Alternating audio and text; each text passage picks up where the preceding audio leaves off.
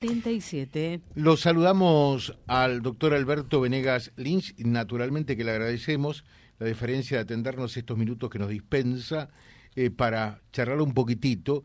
Es una de las personas más cercanas eh, al candidato presidencial Javier Milei. Es más, Milei, toda vez que alude eh, a, a, los principios libertarios que encarna, habla de su padre precisamente. Doctor Venegas Lynch, ¿cómo le va a usted? Buen día. Hola José, buen día. Te, hago una, una, breve, una pequeña aclaración. Primero no soy no soy doctor, llego hasta magíster y después es mejor eh, por ahí y no es un tema de, de, exceso de confianza que me digas Berti, porque eso me, me diferencia de mi padre y de mi abuelo en cuanto a la identificación. Bueno, está bien, eh, está bueno. Berti entonces, ¿eh? Sí, señor. Bueno. ¿Cómo está José hoy? Bien, bien, bien. A ver, Berti entonces, contanos un poquitito cómo, cómo se está viviendo, porque eh, naturalmente que hay que saber eh, lo de mi ley, lo de ustedes, los libertarios, es algo absolutamente nuevo y, y, lo nuevo por allí entusiasma, motiva, como en este caso, pero también genera cierta sensación, yo no sé si de miedo, pero decir, che, ¿y esto de qué se trata realmente? ¿A dónde nos llevan? A ver, ¿qué podemos decir, Berti? Bueno, yo creo que es un cambio de paradigma. Quien estuvo atento a la a la, a, la, a, la, campaña y a lo que viene pregonando Javier hace ya eh, una década, creo que es un cambio de paradigma en el sentido de que la gente empieza a reconocer, y eso es la parte positiva, y creo que ha tenido apoyo electoral por eso, empieza a reconocer que hay otra forma distinta de, de, la política respecto a que estábamos como en, en, en una especie de microclima de la esclavitud pensando que la única variante es una alternancia entre oficialismos y oposición, donde la oposición circunstancial le dice al oficialismo, vos estás haciendo las cosas mal, déjame a mí que yo las voy a hacer bien. Y el problema, y este es el mensaje de Javier, que me parece muy sustancioso, el problema justamente es que desde comités eh, políticos, del comité de burócratas, decidan sobre la vida y el patrimonio de los ciudadanos, cuando en realidad lo que propone Javier y de vuelta esto creo lo que creó la conexión con la gente, es somos nosotros los que tenemos que forjar nuestro propio destino, somos los, nosotros los que podemos y debemos poder disponer del fruto de nuestro, de nuestro trabajo, y el gobierno está solamente para proteger derechos individuales e impartir justicia, nada más, pero ahora se ha tendido una red en los últimos 100 años y de forma progresiva y con distintos matices una red tan fenomenal de que el gobierno está en absolutamente todo las actividades, todas las actividades del ser humano para, para regularla, para controlarla y para agravarla, que se ha transformado en algo orwelliano. Entonces, eso es lo que, lo que viene eh, a cambiar y los paradigmas es una de las cosas con las que nosotros mismos individualmente tenemos que combatir, es decir, nos acostumbramos a cierto régimen que pensamos que es la forma de hacer las cosas cuando en realidad hay otras distintas, sobre todo cuando hay un ejemplo que es el de la Constitución 5360, que en base a eso fue lo que hizo Argentina un país eh, un país próspero. Entonces volver a eso, no hay no hay nada nuevo al respecto si vamos a la historia. Bueno, y una de las cosas que ha generado contradicción, curiosamente anoche no apareció prácticamente eh, en el debate, eh, es una de las alternativas desde el punto de vista económico sobre la dolarización, o se abordó muy tangencialmente, muy por arriba ¿Es factible la dolarización? ¿Es buena la dolarización? Eh, porque por allí se habla eh, o se hablaba eh, de algo inminente si, si, si mi ley gana, después que podría ser algo en el mediano plazo, dos, tres, cuatro años. ¿Está hoy en, en, en carpeta, sigue en carpeta? ¿Es factible desde el arranque? ¿Cómo se hace la cosa? José, primero creo que hay que tener en cuenta, para que no se preste esto a confusiones, que lo que propone mi ley desde que hace la, propuesta de la reforma monetaria es ir a, una elección libre de monedas, que la gente puede elegir la moneda.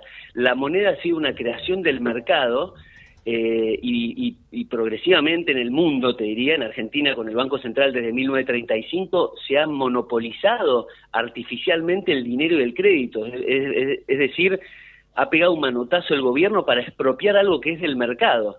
Entonces la dolarización es simplemente un tránsito hacia la elección libre de monedas que puede ser el dólar, puede ser en el caso del, agro el precio de la soja, en el, caso del gas el BTU, y eso lo decidirá el, lo decidirá el mercado, o si toma alguna moneda ya existente de, curso legal como es el tema del, del, dólar. El dólar, Perdón, la dolarización esto no tiene nada que ver entonces con el modelo eh, El Salvador o Ecuador.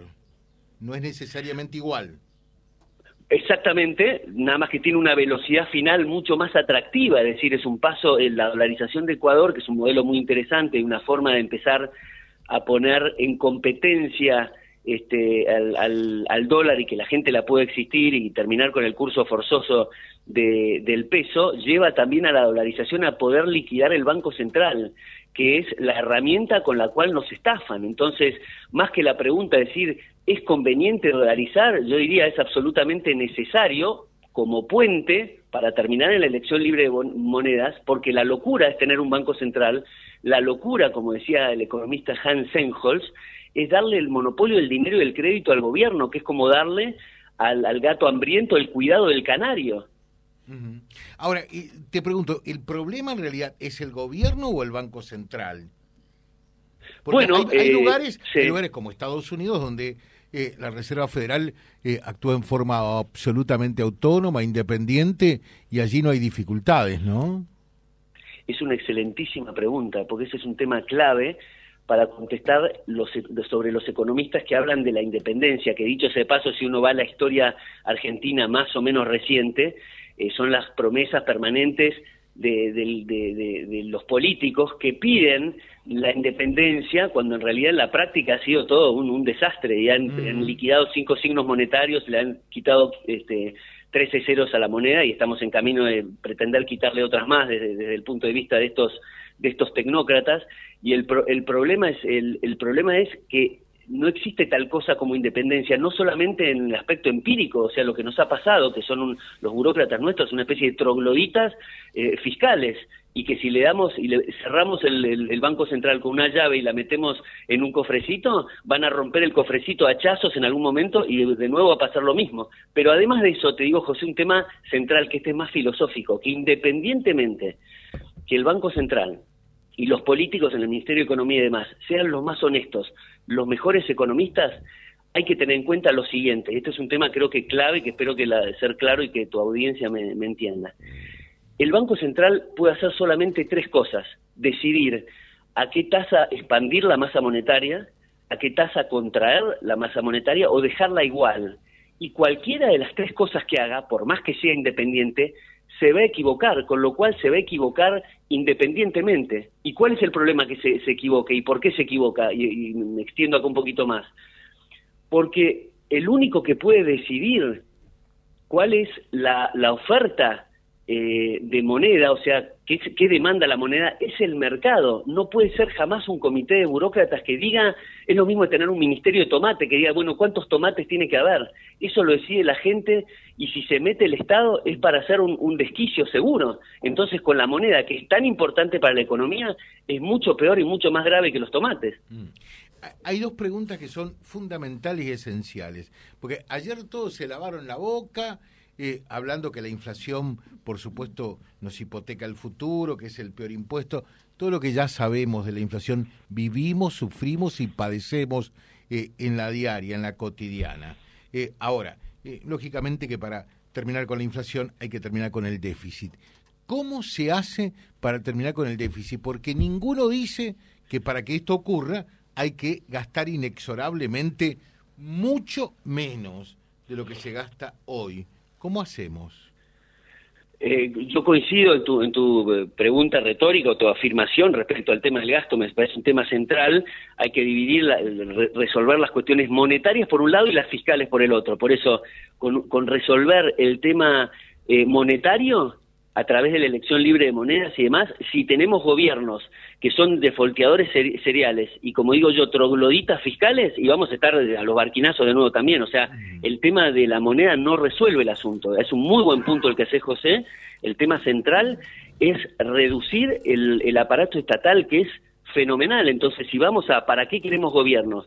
Que es para proteger nuestros derechos y el concepto del, del bien común, o sea, el bien que nos es común a todos, si es que nos repetemos y solamente le damos el monopolio de la fuerza al gobierno para que haga eso, imparta justicia, no tendríamos que tener este estado elefantiásico que está en absolutamente todo que el poder legislativo, dicho sea de paso, ha sido un cómplice del Poder Ejecutivo en vez de ser un contralor y estar del lado de los ciudadanos que con la Constitución en la mano defienda nuestros derechos y ponga límites al poder. Y ni, que, ni te digo, José, el tema del Poder Judicial, que es lamentable y que para mí es el punto central y el cimiento de la civilización, porque estamos a veces concentrados que las LELIX, que la inflación y demás, que son temas importantes, pero la consecuencia de tener esos, esos índices devastadores de pobreza, inflación y demás en la economía es debido a marcos institucionales que el, que el Poder Judicial creo que está durmiendo la siesta y de lo que se trata es reforzar y volver a rescatar los principios de igualdad ante la ley, el respeto a la vida, la propiedad eh, y, la, y, la, y, la, libertad. Y se ha hecho en los últimos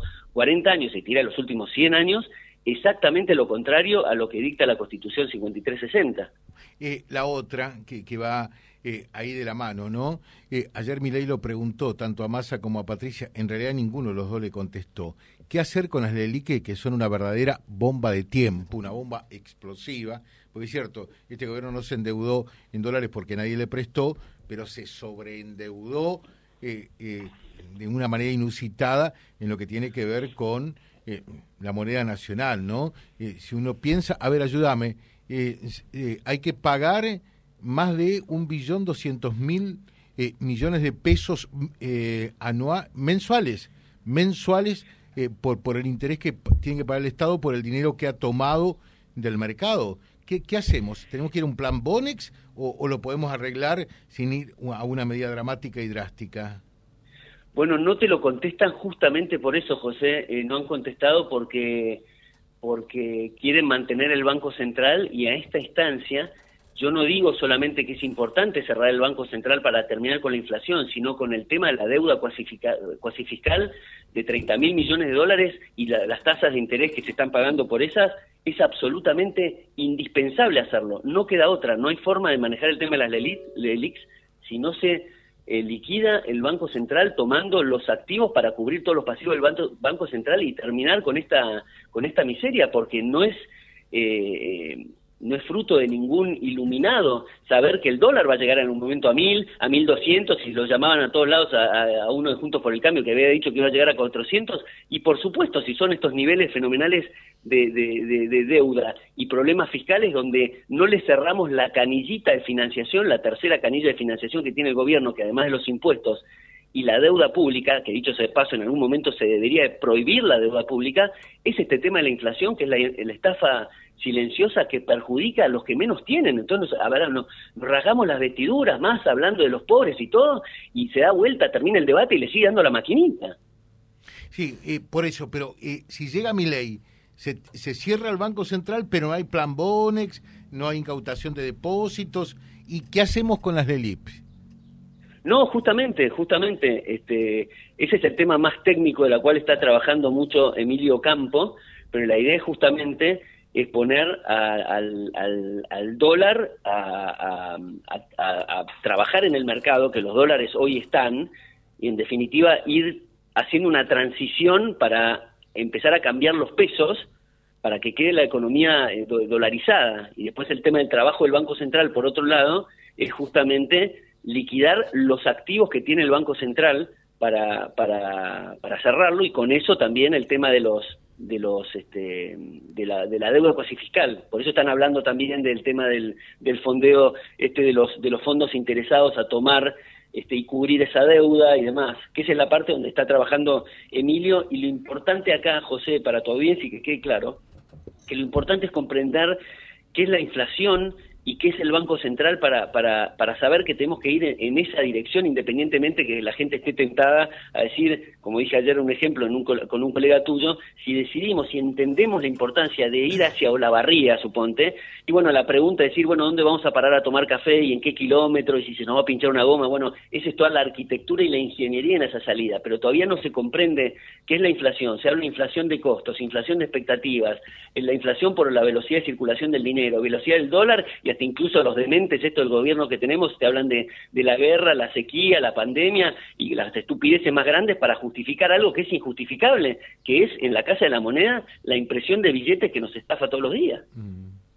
Eh, te pregunto y te apuro, Eh, mm, ¿qué, ¿qué, pensás? ¿Que vamos a llegar al, a estas elecciones generales con un dólar blue a cuánto? No, no te puedo decir eso, porque eso es, es lo mismo que me preguntes el precio, como dábamos el ejemplo del tomate, cuánto va a estar el tomate en diciembre, es algo que, sería muy muy este impropio de, de mi parte y que nadie sabe justamente ese es el punto que yo te hacía con la cuestión de la oferta monetaria, que solamente el mercado eso lo va a determinar. Pero acá estamos, claro, hoy estamos presos del humor o las ganas de repartir heladeras que tenga el gobierno. Estamos entregados a este, este desquicio, con lo cual las variables eh, dejan de ser del mercado y depende de, un comité de burócratas que nos están llevando al, infierno. Y espero que lo, lo entreguen este, lo, lo, lo, menos mal posible, porque esto se trata de pobreza y me parece que por un tema electoralista algo absolutamente cínico, seguir empujando a la estadística de la pobreza a un montón de gente y de la indigencia en este país que tiene todas las riquezas que generalmente se dice, somos ricos y los, los cuatro climas y demás, pero claro, Venezuela también está sentado en pozo de petróleo, pero no tiene papel higiénico porque depende del sistema que decía al principio, de los marcos institucionales, de, la igualdad ante la ley, el respeto a la vida, la libertad y la propiedad, y eso se ha, se ha corroído este, en décadas, durante décadas, y estos son los resultados que tenemos, José. Perfecto. Eh, termino con esto. Eh, ¿Por qué pensás que, que mi ley eh, habla de tu abuelo, de tu padre, de, de toda la familia Venegas Lynch como próceres? Bueno, le, dice le dice prócer a, papá, eh, cosa que papá por supuesto no se lo toma en serio, lo, toma como un gesto de generosidad y, ha sido siempre muy generoso Javier con el reconocimiento a, mi abuelo y a mi, a mi padre, creo que es un justo reconocimiento y yo te podría completar la reflexión con que yo veo en esas tres generaciones de mi abuelo, papá y Javier, eh, tres tipos que con distinta distinta impronta, distinto aporte, este, distinta conexión con, la gente y demás, han logrado algo increíble y yo invito a tu audiencia a reflexionar sobre lo siguiente. Eh, estos tres héroes no serían necesarios si cada uno tomaría eh, la antorcha de la libertad, pero por, por, por, por eh, interés propio y la propia familia, de defensa de la vida, la libertad propia y y de nuestro entorno. En definitiva, hay que luchar todos los días por las ideas de la libertad. Entonces lo que digo es, si hiciéramos ese trabajo todos los días, cosa que no hemos hecho y hemos dejado los espacios para los socialistas, y ese es el resultado que tenemos, eh, no serían necesarios estos, estos, estos tres héroes que, como digo yo siempre, Javier ha sacado directamente el Titanic con los dientes de afuera del agua. Mm. Entonces, ahora que estamos en esta inercia cultural, aprovechemos la tengamos una introspección de qué hemos hecho nosotros mismos respecto a la batalla cultural y tomemos esto como una tarea diaria y no la, no la abandonemos nunca más. Eh, te pido 30 segundos finales, ¿no? Porque eh, por allí vos lo sabés perfectamente, casi como algo cultural, eh, se decía que mm, los liberales o los libertarios, como se dice ahora, propendían a, defender únicamente a los más ricos, a los más acaudalados, a los pocos de la Argentina, eh, y que el progresismo, la izquierda, era la que iba a salvar al país y que se iba a ocupar de los pobres. La realidad indica eh, que si este gobierno se, se, tilda de progresista o como se lo quiera llamar, eh, no, no le ha ido muy bien porque la pobreza ha seguido creciendo, ¿no? ¿Quién mejor se ocupa de la gente que hoy la está pasando verdaderamente mal? También excelente pregunta, José, porque me lleva a decir, a esto tiene que ser un planteo de decir, es la justicia social versus la cooperación social y la división del trabajo y la libertad y los acuerdos libres y voluntarios. ¿Qué saca más gente de la pobreza? Que en, que, en el mundo hace 150 millones de años que está el hombre y en 200 años que venimos de, digamos, de las piedras el agua salada hemos creado todo lo que se ha creado. Esto lo ha demostrado Adam Smith, que fue el artífice de la máquina a vapor, por así decirlo, porque trajo eh, la revolución industrial, pero desde, desde la mano de las ideas, de la revolución de la propiedad privada, la revolución moral de la propiedad privada. Entonces, se dice el capitalismo que es de la teoría del derrame, que en la mesa de los ricos caen algunas migajas para los pobres, es no entender justamente la dinámica del mercado y los procesos de cooperación social, cuando en realidad nadie puede eh, hacer ningún proyecto, incluso empresarial, si no es con socios, con cadena de valor, con clientes que uno puede estar beneficiando y todos actuando en interés personal. Adam Smith, José decía que tenemos eh, verdura, pan y carne, no por la benevolencia del, del, del, verdulero, el carnicero y el panadero, sino por su interés personal, que no está mal, no está mal. Está en la naturaleza del hombre el interés personal, lo cual no quiere decir que sean egoístas. El egoísta es un tipo que no está en su interés personal satisfacer a, otros porque no le resulta satisfactorio a él, pero incluso dando la vida por un amigo, estamos actuando en interés personal. Entonces, ese es el eje. Eh, Walter Williams decía, pobre de nosotros si dependemos de la benevolencia de los demás para subsistir, seríamos miserables. Eh, entonces me parece que el camino justamente es la libertad, la cooperación social y no la justicia social, que como, como yo siempre insisto, hay que preguntarse, ¿Qué diferencia hay entre la justicia, que fue lo que nos enseñaron en el colegio y la universidad, la definición clásica de un piano, de dar a cada, dar a cada uno lo suyo, eh, agregándole social? ¿Qué diferencia hay? Y en este sentido, eh, Hayek decía, en el lenguaje socialista, a cada sustantivo, en este caso justicia, que se le agrega el adjetivo social termina siendo su antónimo. La justicia social es lo contrario a la justicia, porque es arrancarle recursos a un propietario de ese, bien o ese recurso para dárselo a alguien que no le corresponde. Entonces es el robo y ese ha sido el eje de trabajo político, el redistribucionismo y la justicia social que nos ha llevado a este lugar. Entonces, ¿por qué no ensayar justamente sistemas de libertad que es lo que beneficia justamente a los que menos tienen. Berti Venegas Lynch, muchas gracias por estos minutos dispensados, muy amable. ¿eh? Gracias por tu tiempo, José, un abrazo grande. Muchas gracias.